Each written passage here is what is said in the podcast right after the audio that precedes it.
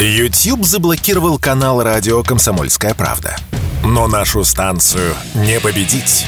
Видеоверсии всех наших программ смотрите во ВКонтакте в группе «Радио Комсомольская правда». Здесь вы найдете прямые эфиры, эксклюзивные закадровые съемки и неформальное общение с нашими ведущими. Спешите видеть «Радио КП». Что будет? Честный взгляд на 15 июня. За происходящим наблюдают Игорь Виттель и Иван Панкин. Здравствуйте, друзья! В студии радио «Комсомольская правда» Иван Панкин и Игорь Виттель. Мы рады вас приветствовать. Приветствуем, дорогие друзья. Добрейшего вам утречка. Или утречка. Хриплым таким голосом. Потрясающе. На YouTube есть канал «Что будет?».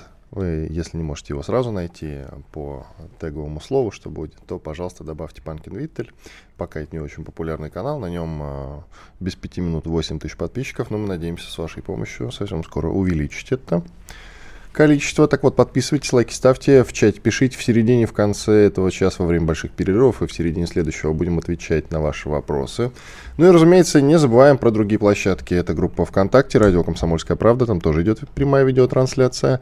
Рутюб, а, конечно же, старый добрый телеграм-канал радио «Комсомольская правда», наши телеграм-каналы «Мой Панкин» или моего коллеги «Виттель Реальность». Не забываем и про подкаст-платформы.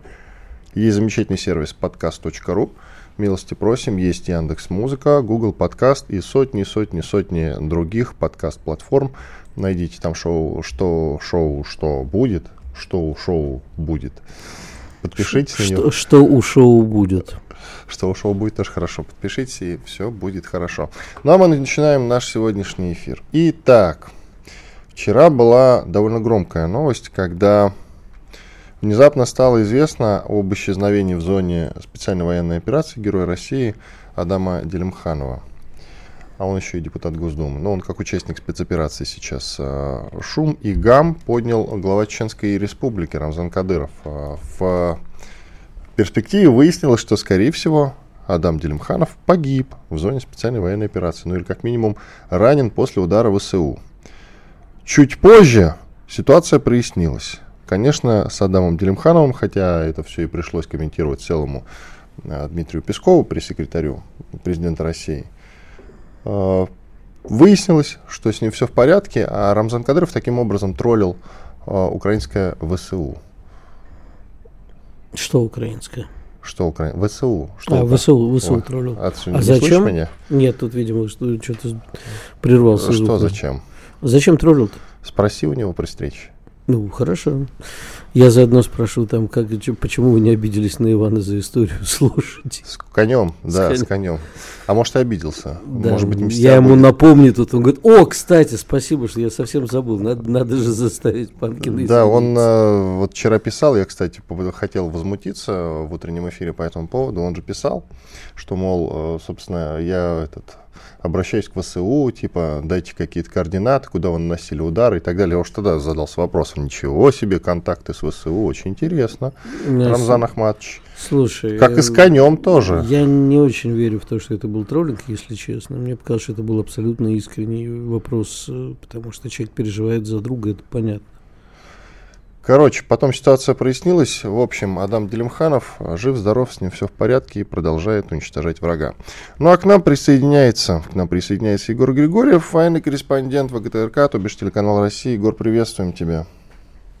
Да, добрый, добрый день, Иван, Игорь, добрый. Итак, Егор, ты находишься по-прежнему в Белгороде же, да? Да, я нахожусь по-прежнему в Белгороде, Ваня, и я тебе хочу сказать, что с тех пор, когда ты здесь побывал, э, это начало июня, стала ситуация, конечно, получше.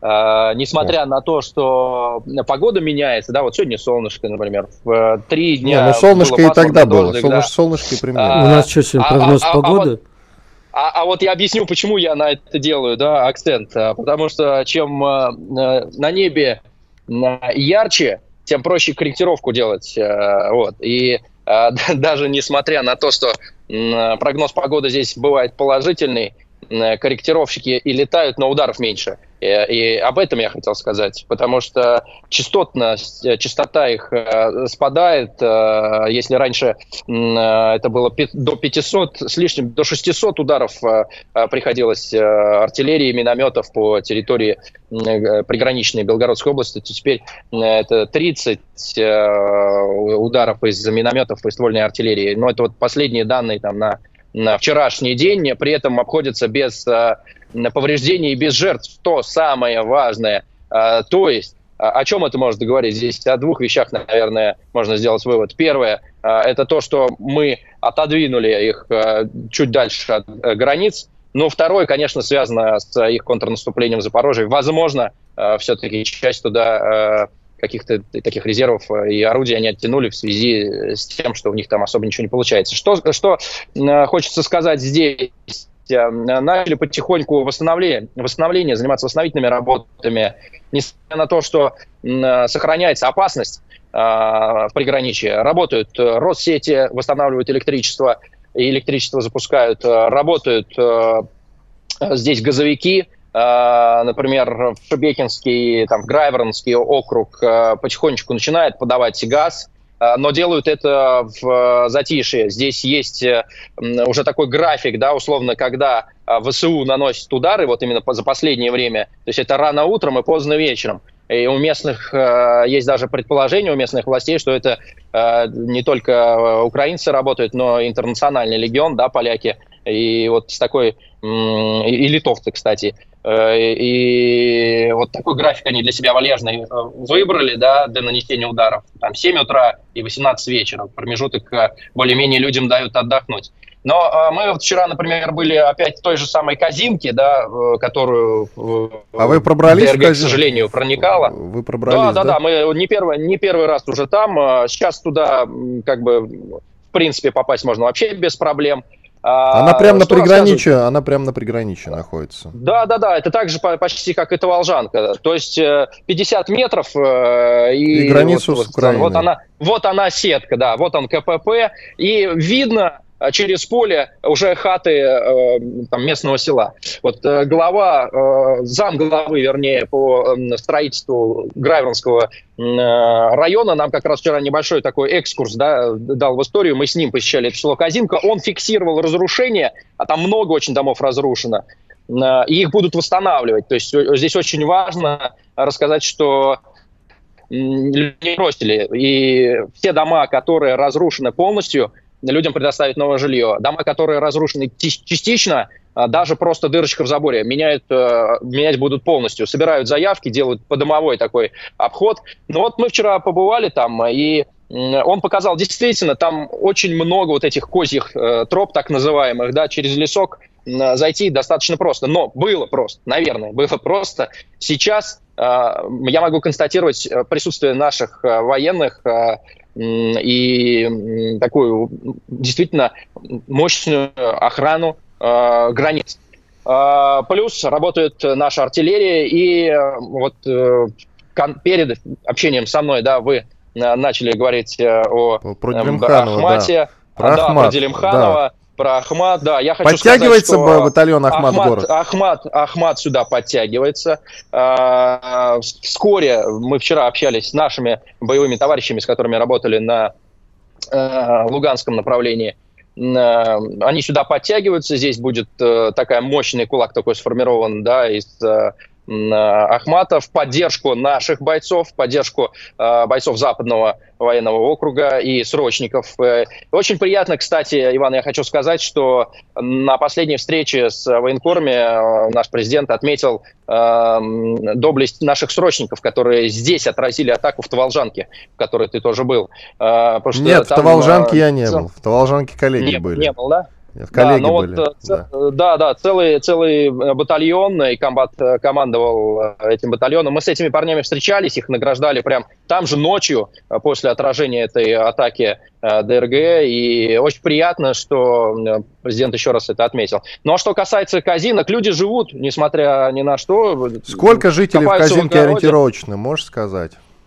Э, слушай, очень мало, там меньше сотни человек, это угу. там десятки, там, ну, 30, наверное. Ну, и село не очень большое. Uh-huh. Если в Шебекино сейчас в большом 40-тысячном городе проживает две с половиной тысячи человек, остальные все разъехались и уехали, а было 40 тысяч, представь себе. Да знаю. В Казинке, но это совсем, совсем маленькое, маленькое село. Но вот что нам люди рассказывают. Копаюсь в огороде, а надо мной зависает коптер, да, и следит смотрит, что, так сказать, делать. Коптеры, а, да, а, видел я там. Летают. Да, они там летают постоянно. Вот сегодня переориентировались э, ВСУ на удары именно с них. То есть кидают воги и гранаты, скидывают, но э, скидывают э, КПП да, э, в Казинке, обстреливают из миномета и кидают э, воги. То есть, видимо, замечают наших военных и стараются уже бить точно э, по ним. А, что касается Шебекина э, самого, э, по предприятиям начали наносить удары, по крупным промышленным, в том числе по монокристаллу предприятие. Два дня назад был удар. Монокристалл – предприятие, которое выращивало камни для изготовления стекол для всем известных нам американских телефонов и часов. Э, вот такая вот история приключилась. Э, рядом предприятие тоже. То есть стараются сделать так, чтобы у людей осталось... В город, в город уже никто не э, смог вернуться. Понятно, да. Спасибо тебе большое. Егор Григорьев, военный корреспондент ВГТРК, телеканал «Россия». Благодарим за участие в нашем эфире. Вот такая, друзья, незавидная сейчас участь у русского города Шебекина. Ну ничего, я надеюсь, совсем скоро отобьем. Иван Панкин, Игорь Виттер. Сейчас сделаем вот буквально двухминутный перерыв. После полезной рекламы и хороших новостей вернемся и продолжим. Оставайтесь с нами на радио «Комсомольская правда». Спорткп.ру О спорте, как о жизни. Что будет? Честный взгляд на 15 июня. За происходящим наблюдают Игорь Виттель и Иван Панкин. Иван Панкин и Игорь Виттель. Мы продолжаем наш сегодняшний эфир. К нам присоединяется Александр Артамонов, военный эксперт. Александр, здравствуйте. Здравствуйте. Здравствуйте, Здравствуйте, Здравствуйте Александр. Первый же вопрос. Скажите, пожалуйста, как будет происходить вот это вот это двигание, как президент там выразился, санитарная зона? А как, э, как это может выглядеть в реале? Ну, вы знаете, на самом деле я считаю, что санитарная зона – это, повторяю, слова одного из э, философов, с которым он полностью согласен, он сказал достаточно грубо, это блажь военных. Ну, я сам военный и военный эксперт, а, блажью подобные вещи не считаю.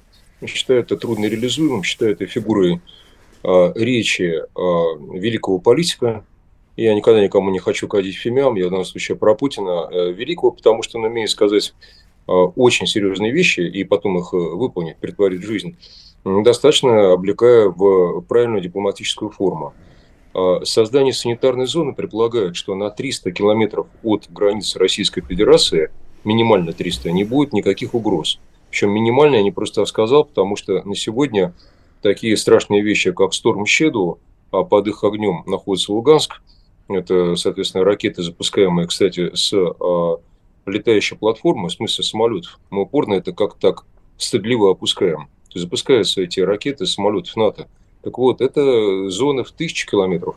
То есть досягаемость тысяча, тысяча, тысяча двести. И как при этом поможет санитарная зона на 300? Ну вот, вот, собственно, мы сейчас с вами и дали все, как говорится, ингредиенты данного салата, потому что получается, что, ну, значит, это граница Российской Федерации. Наша граница – это, минуточку, Запорожье, это Херсонщина, то есть, ну, в смысле, Херсонский край, включая, естественно, Херсон, даже в нынешних границах, я не знаю, может, кто-то еще присоединится, там, Днепропетровск, но я же не знаю.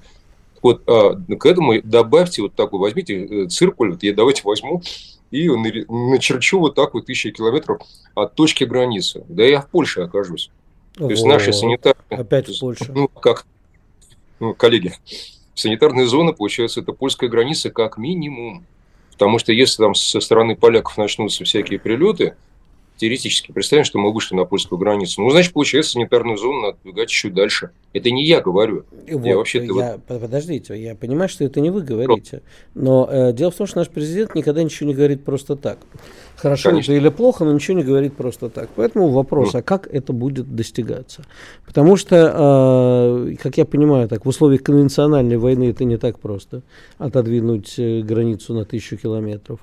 А во-вторых, э, последнее время выходят программные статьи некоторых наших мудрых экспертов, в том числе вот э, уже который день все обсуждают программную статью Сергея Александровича Караганова, которую он написал по мотивам СВОП, Совета по внешней оборонной политике на ассамблее, которой недавно присутствовал. И там, э, в общем-то, вопрос был, ну да, нам обязательно нужно бахнуть по Польше, потому что без этого ничего не получится. Я правильно понимаю, что если конвенциональным способом а не отодвинуть границу до границ, э, ну, тысячекилометровой, если очень грубо зона, то нам придется решать этот вопрос применением тактического ядерного оружия. Насчет конвенциональной войны. Докладываю. Конвенциональная война, что-то все решили, что мы дальше будем воевать. На сегодня нас устраивает. Устраивает по той простой причине, я не буду повторять банальные вещи, но они просто по-другому не скажешь, что мы сейчас уничтожаем не просто армию, мы уничтожаем нацистов, с которыми в противном случае придется разбираться уже другими методами гражданскими на нашей территории. Метод называется СМЕРШ. Задолго до Соловьева я это начал говорить 3-4 месяца тому назад. Ну, не суть, кто начал первый. Разговор о том, то, что чем больше мы сейчас перемелим нацистов, тем меньше будет не военные силы, это очевидно, а тех людей, которых нам потом придется превращать из бандер в нормальных людей. Мы не смели этого сделать в 50-е и 60-е годы. Я просто напомню, что последний бой э, бандеровцев был в 62 или 63 году. Да-да-да. Тогда, когда, скорее всего, большая часть из вас уже жила. Но я 68 года рождения, хорошо, за 6 лет до моего рождения. Вот так вот. Так что э, получается, сейчас нас это устраивает, но не факт, что нас это будет устраивать и дальше. Теперь насчет методов конвенциональной войны в стиле э, Константина Севкова, моего товарища и коллеги, да и в моем собственном стиле. А мы еще не все применили, то, что называется конвенциональная война.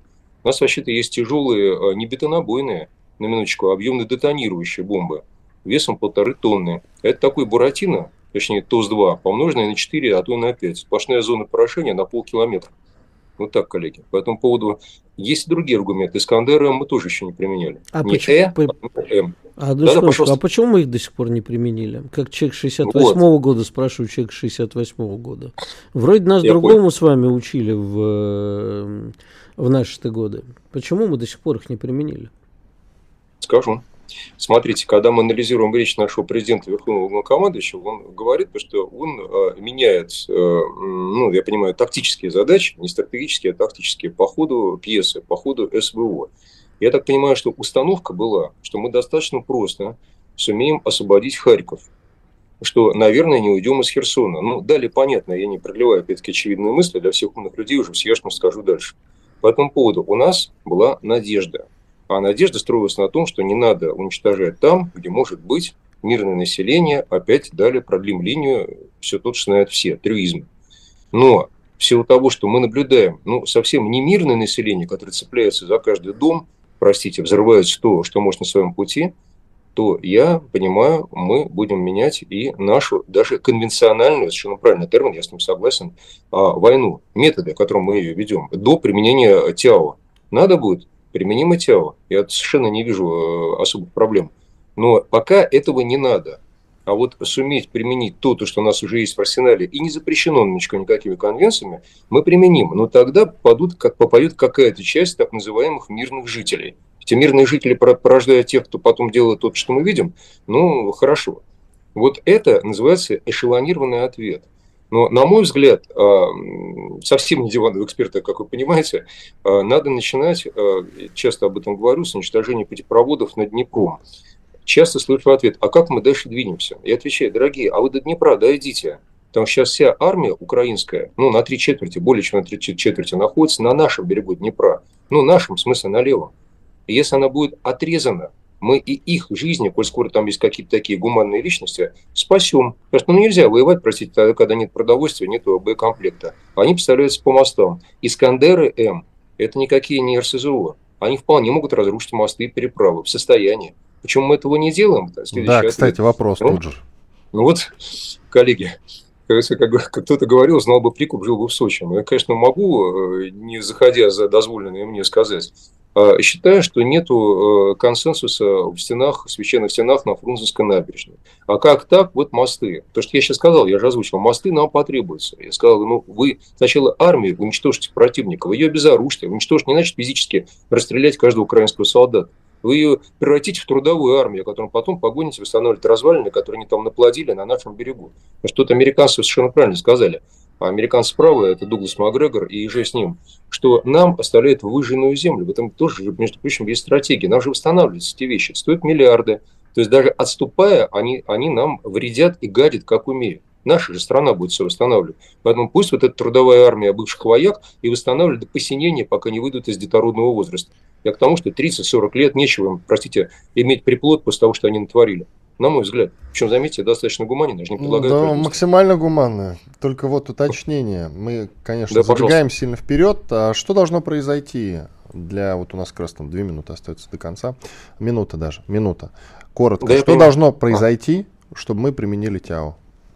Тактическое ядерное я, я понимаю. Я думаю, что для этого мы должны наблюдать прорыв фронта танковыми клиниями. Тогда два ТЯО – это уничтожение дивизии тогда будет применено тело. В наступлении мы тело применять, на мой взгляд, не будем. Нет необходимости никакой. Спасибо большое. Александр Артамонов, военный эксперт, был с нами на связи. Как всегда, краток, лаконичен, конкретен. Благодарим его за участие в нашем эфире сегодняшнем. Ой, а ведь уже применено. А я и не знал. А ну, ты знал, но молчал. Нет, кстати. я вообще сомневаюсь, что оно было приведено. Я все-таки, знаешь, какие-то мои начальные знания физики дают мне понять, что картина скорее... У меня нет оснований, конечно, не верить Александру, но картина, как мне кажется, была бы другой. Все-таки техническое образование, оно заставляет сомневаться в таких вещах. Так у него тоже техническое, кстати говоря. Ну вот давай будем образованием мериться. Два человека 68 -го года меряются известно чем. Уходим на большой перерыв. Панки на Виттер с вами. Чтобы получать еще больше информации и эксклюзивных материалов, присоединяйтесь к радио «Комсомольская правда» в соцсетях – в отечественных социальных сетях. Смотрите новые выпуски на Рутьюбе, читайте телеграм-канал, добавляйтесь в друзья ВКонтакте, подписывайтесь, смотрите и слушайте. Радио «Комсомольская правда». Самая оперативная и проверенная информация в эфире и соцсетях. Что будет? Честный взгляд на 15 июня. За происходящим наблюдают Игорь Виттель и Иван Панкин. Панкин Виттель, пожалуйста, подписывайтесь на наш новый YouTube канал. Он называется «Что будет?». Найдите его в поисковой строке. Если не получается с первого захода, добавьте фамилии Панкин и Виттель. И найдете. Так, подпишитесь, лайк поставьте, в чате пишите. В конце этого часа будем отвечать на ваши вопросы. Ну и в середине следующего часа, разумеется, тоже. И, кроме прочего, конечно же, в, во ВКонтакте у нас есть группа «Радио Комсомольская правда». Видеотрансляция идет и там. И старый добрый Рутюб. Ну и, конечно, про подкаст-платформу. Очередной раз я вас прошу не забывать. Это если вы больше любите слушать и не смотреть. Есть замечательная платформа podcast.ru, ну или Яндекс Музыка, или Google Подкаст и сотни других вот этих самых подкаст-платформ. Пожалуйста, найдите там а, нашу программу, что будет, подпишитесь на нее. Ну а мы продолжаем эфир. К нам присоединяется Кирилл Кабанов, председатель Национального антикоррупционного комитета, член Совета по правам человека. Кирилл Викторович, здрасте. Да, Иван, да приветствую вас, да, Игорь, привет. Привет, Кирилл. Итак, Госдума да, приняла да. поправку об упрощенной выдаче ВНЖ иностранцам, заключившим контракт с вооруженными силами Российской Федерации. Ну хорошо, а как вы думаете, вот, э, ну, скорее всего, речь идет о каких иностранцах? Конечно же, в первую очередь о гражданах из Центральной Азии, разумеется, да? Я правильно понимаю? Первую ну, очередь. не все, не, не, не, не все, но намек на это, да. Намек на Дело это. в том, что... Мало да, испанцев, граждане... американцев там ринутся к нам, чтобы, собственно, получить ВНЖ и повоевать э, за нашу страну в зоне специальной военной операции, прямо скажем. Поэтому, конечно же, конечно же, речь идет именно о, о жителях Центральной Азии, которые хотят получить гражданство России. Но сначала надо получить ВНЖ. Итак, как вы думаете, число желающих-то увеличится в геометрической прогрессии? Нет, не увеличится, не увеличится. А зачем а, этот закон сразу. тогда? Зачем Госдума тратит ну, во-первых, это во-первых, время? во-первых, э, закон, этот закон, э, он упростит порядок э, как раз людям, которые имеют, ну, это, это, это русские, да, которые приезжают в Средней Азии, таких немало, да, и э, получ, получение им документов. Мы столкнулись уже с историей, когда э, несколько человек, которые воевали на Донбассе добровольцами, э, к сожалению, к сожалению, э, поскольку в среднеазиатских странах э, у нас ответственность, у них ответственность уголовная э, за наемничество, они расценивают войну на Донбассе как наемницы на стороне России, да, а даже в случае, если у вас есть гражданство Российской Федерации, без разницы. Значит, а, поэтому, поэтому эти, у нас есть случаи, когда таких граждан задерживали, они не успели получать, получить российское гражданство, их задерживали, отправляли по запросам а, в Казахстан и в Киргизию. Такие случаи уже есть, к сожалению. Мы ими сейчас занимаемся, причем ребята были ранены, и вот для них, для такой категории, как раз принимается решение о прощенном визовом режиме и получение ВНЖ, и потом гражданство. Как показала практика за последний год – полтора уже практически. А, вот то, что, то, что предлагалось, упрощенное гражданство, упрощенное ВНЖ, а, нет желающих, а, вот именно как раз коренных народов, их очень мало, которые, которые собираются, собираются воевать на стороне России. Это некий тренд идеологический, да, который сложился уже у молодежи в основном, тех, кто не, не был в Советском Союзе – да, и даже те, кто был в Советском Союзе, потому что скорее, скорее, скорее э, они склонны, даже те, кто работает в России, э, у них э, отношение в сторону Украины лучше, чем э, в сторону России. Мы понимаем это почему, кстати, тоже причина понятна совершенно, почему это так. Ну и о правах военнослужащих, которые являются участниками специальной военной операции. Вот, например, Марина Ахмедова, известная журналистка, пишет, значит, что при ней, э, точнее при э, одной из ее подписчиц в Самаре в гостиницу Хэмптон by Хилтон. Да, да, был такой, я помню, не, мы Не заселили участника СВО, у него не было паспорта, потому что их забирают в военкомате. А по военнику его отправили ночевать на улицу. Ну, и таких историй, конечно, как я понимаю, огромное количество. Да, ну, так это, это, это, это, это на самом деле это нарушение закона с одной стороны, и вы знаете, там была после этого а, такая большая, целая большая история, разбиралась прокуратура. А, это, а, скорее всего, ссылка на внутренние документы. А, когда мы начали разбираться вот в этой истории, там подключились все. И э, фактически, когда произошел разговор, э, нам сказали, что вы знаете, ну, не, неофициально, что мы не хотим селить э, участников СВО, потому что они приезжают, они могут стать неудобство нашим э, жильцам обычным. Да, но это скотство, обычное скотство. И я думаю, что это, это такая фронта, э, да, которая, которая показывает, что у нас еще в стране а есть люди, которые, которые ну, они не, поддерж... не, не поддерживают а, спецоперацию, я их называю врагами. Вот, поэтому, поэтому здесь нет ничего удивительного. Мы с вами помним, когда а, кто-то отказывается а, военнослужащим там, покрышки менять, да, колеса восстанавливать. Мы же с вами помним эти истории. Вот, поэтому, поэтому такие есть. Я считаю, что их надо привлекать к ответственности. Вот, Кирилл Викторович, а у нас есть закон. Он называется о дискредитации участников специальной, да? специальной да, военной совершенно, операции. Совершенно а разве этот эпизод не подходит под дискредитацию? Но его не оценили как позицию уголовного права. Кто не оценил? не подходит. Кто, кто не оценил? Прокуратура не оценила? Его, его прокуратура, да, потому что, ну, там даже, там даже, почему еще самоуправство потому что ты нарушаешь закон, ты военный билет во время, ну, когда у военнослужащего он проходит э, службу, он является, как удостоверение офицера запаса, является единственным основным документом. Поэтому вопрос в том, что, конечно, здесь можно было даже, даже, даже по самоуправству возбудить уголовное дело, но его не возбудили.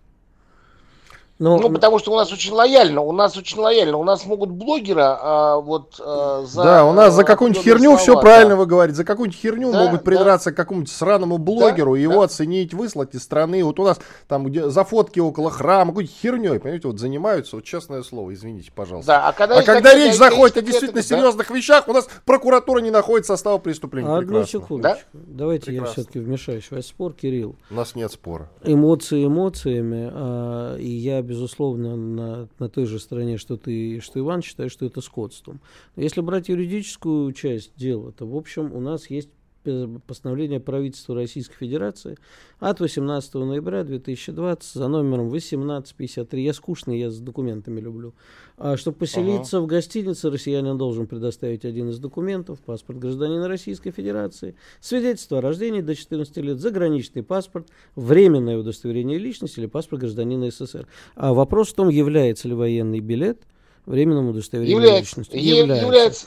Является, да? Тогда, значит, является. Э, я думаю, что в частном порядке участник СВО может судить гостиницу и намного. К сожалению, может. или к счастью, у нас нет такого штампа, как враг народа. Мы можем это употреблять между собой, говорить, вот это скотина, я в этой гостинице селиться не буду. А, но э, я думаю, что прокуратура тут ничего, к сожалению, не может сделать. Гостиница это частный бизнес, наверняка. Я не знаю, какой конкретно идет. По-моему, Хэмптон Инн в Самаре, кажется. Я в ней, да, да, да, я в ней жил когда-то, да, частная гостиница, но у них свои правила, они имеют право отказаться селиться любому человеку, это всегда написано везде, что администрация ресторана может запретить, э, не пустить, а гостиница да, может не но пустить. тогда зачем нам закон о дискредитации? А закон дискредитации это когда эти люди, например, скажут, э, будут распространять фейки про Бучу, например. Вот это будет дискредитация, а тут не дискредитация, тут это их, понимаешь, еще раз, я разделяю ваше возмущение решение. Но просто нам тогда нужны другие законы. Тогда Нет, нужно слово сказать... дискредитация, э, дискредитация подразумевает как раз. Не уверен. Вот смотрите, Значит, вот я считаю, что разберемся с, давай, давайте, давайте спокойно. Если для, для того, чтобы наказать их, нам просто нужны новые законы. И признать, что в силу, э, во время специальной военной операции, а лучше все-таки, когда мы уже наконец признаем, что это не просто специальная военная операция, мы тогда должны ввести закон, по которому ни одна из гостиниц не имеет права отказать, ни один ресторан не имеет права не пустить. Любой, любой отказ в помощи участнику специальной военной операции будет считаться военным преступлением. Например. И вот тогда мы можем делать с врагами все, что хотим. А пока у нас, понимаешь, ни мир, ни война, пока у нас э, не объявлено военное положение, так гостиница говорит, идите к черту, это мой частный бизнес. И оттуда это все идет. Мы можем сколько угодно на них орать, но они могут в ответ сказать, ребята, а у нас что? У нас войны нету. У нас специальная военная э, операция. И во время специальной военной операции нигде нет указа, чтобы мы кого-то обязаны селить в гостиницу. Игорь, это ты рассуждаешь э, так, как будто ты живешь, знаешь, в кристально чистом правовом государстве. Ну давай Нет, будем я не честны живу друг кристаль... с другом, это не так. Вань, именно потому, что я не живу в кристально чистом правовом государстве, я такие проблемы решаю сам. И в случае э, э, такого вот, и если бы я был свидетелем, то администратору гостиницы надо просто набить морду. И желательно и, ну, с а тяжкими тяжелыми даст? последствиями. А что это даст? 115, Тебя засудят, 112 115 да, да, да, статью уголовного Но я Кириллу позвоню, у него связи есть. А, ну это, да, это, да. это круто, конечно. Кирилл Викторович, оставайтесь, пожалуйста, да. с нами. Сейчас на сколько там остается до конца? 40 секунд. Ну, давайте я напомню, что у нас идет прямая видеотрансляция. На YouTube канал называется «Что будет?». Пожалуйста, мы этот канал развиваем после того, как проклятый YouTube грохнул наши прошлые каналы все, очень раскрученные. Сейчас прям 8 тысяч подписчиков. Давайте, друзья.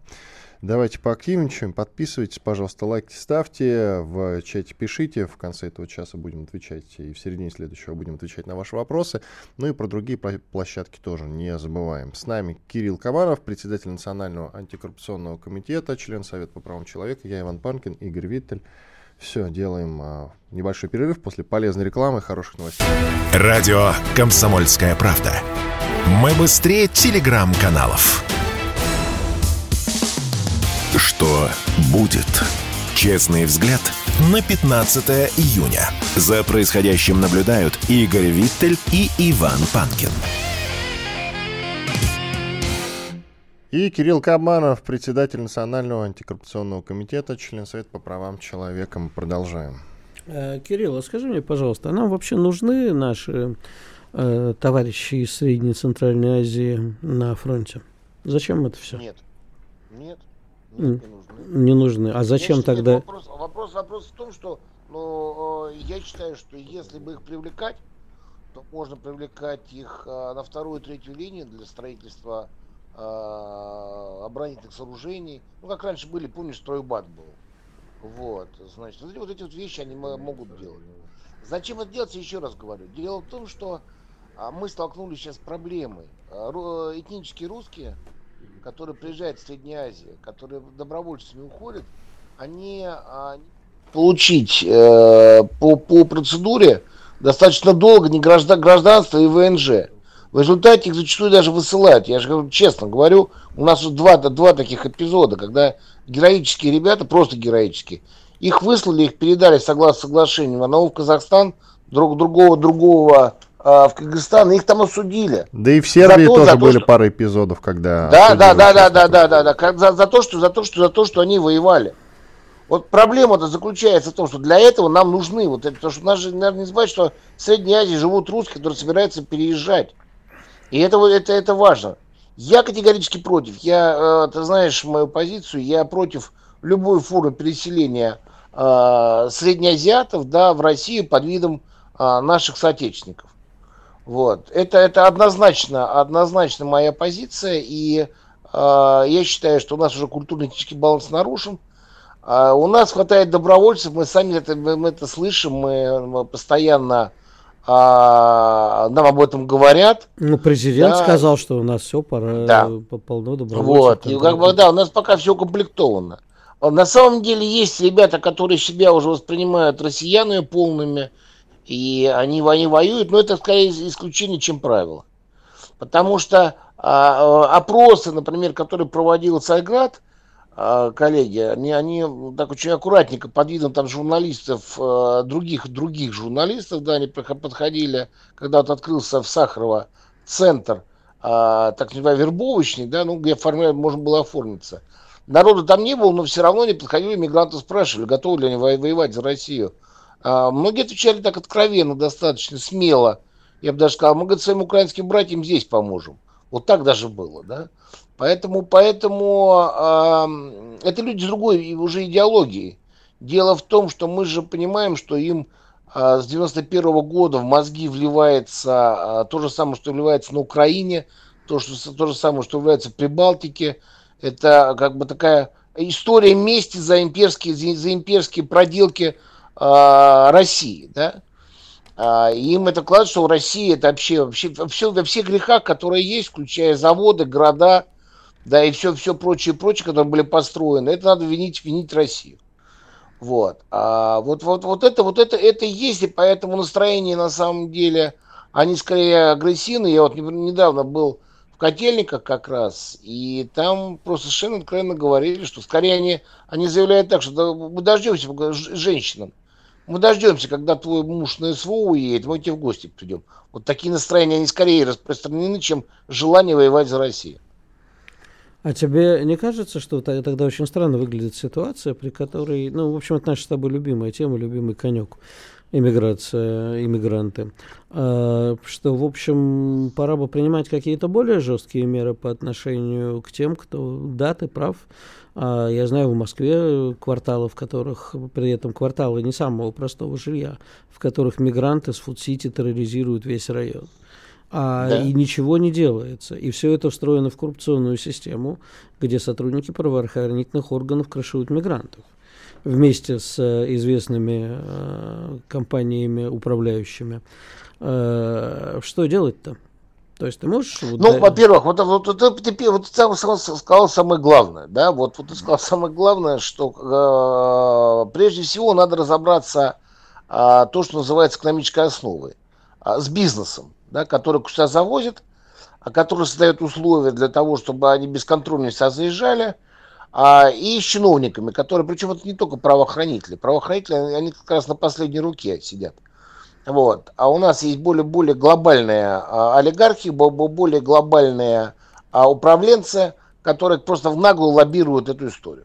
Причем лоббируют ее совершенно, совершенно а, бесконтрольно, да, прежде всего система контроля. Я вот сейчас, сейчас закон готовится, в ближайшее время будет внесен. Работодатель должен нести ответственность за того, кого он сюда приглашает. Причем так, подожди, разницы. одну секундочку. Э, я, конечно, с тобой полностью, опять-таки, разделяю твой гнев по поводу олигархов и прочих паразитов. Да, и есть, безусловно, частные бизнесы. Вот там мой товарищ Дима Потапенко. Строительный, строитель, строительный. Строительный. Вот там я помню, как да. Э, лет 10 назад мой товарищ Дима Потапенко, мы с ним подрались практически из-за того, что он утверждал, ну а мне проще нанять вот таджика какого-нибудь. Платить да, ему понял, меньше, понял, он работает да. лучше, а русских людей мне набирать невыгодно, потому что работают хуже, и платить им надо официально с налогами и так далее. Вот это действительно так. Конечно, конечно. Так, вопрос в том, что мы, мы же понимаем, что 70% мигрантов, это, это официальные данные, 70% мигрантов, мы просто их не видим. Они не платят налоги, они работают, бизнес за них ничего не платит. И вот эти сказки, что они дешевле, а, они дешевле обходятся, что налогов не платят. Вот только, только в одном. А на руки-то они получают совершенно нормальные деньги. Да, они, зачастую не, не они получают на руки, а те, кто их крышует. А часть зарплаты, а нет, а часть, часть зарплаты получают, получают, как в том же сказали в ЖКХ, получают как раз вот эти вот э, чиновники, которые э, повышают количество, кстати, каждый, каждый раз э, э, лиц, работающих в ЖКХ, и при этом повышают им зарплату да, и, но при этом часть зарплаты просто кладут себе в карман такой. Ну, так, такой не маленький бизнес, учитывая количество работающих там среднеазиатов.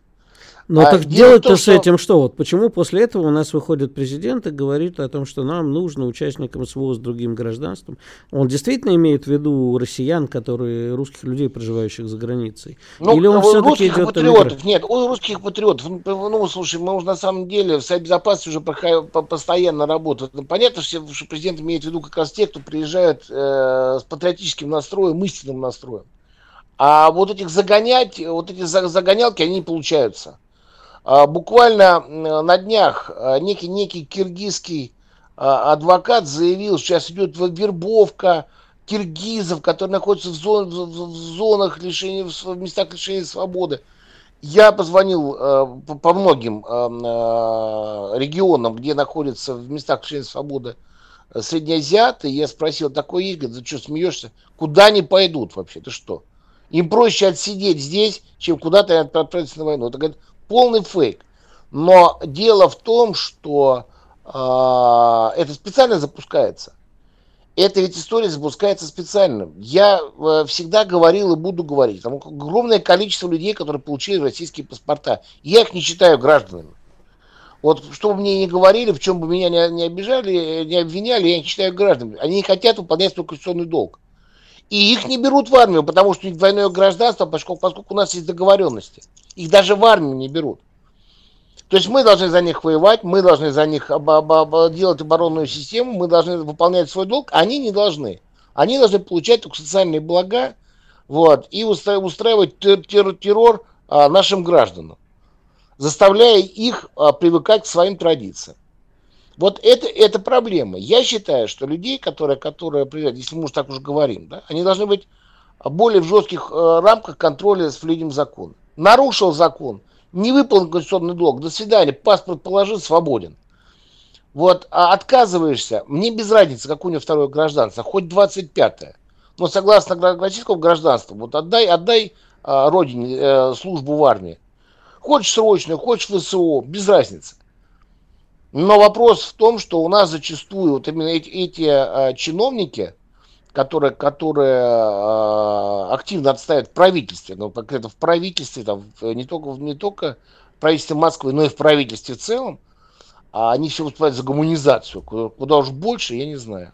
Я считаю, что это, это, я об этом говорю на официальной позиции и публично об этом говорю, я считаю, что это преступное решение в отношении Российской Федерации, потому что мы уже получили огромные проблемы.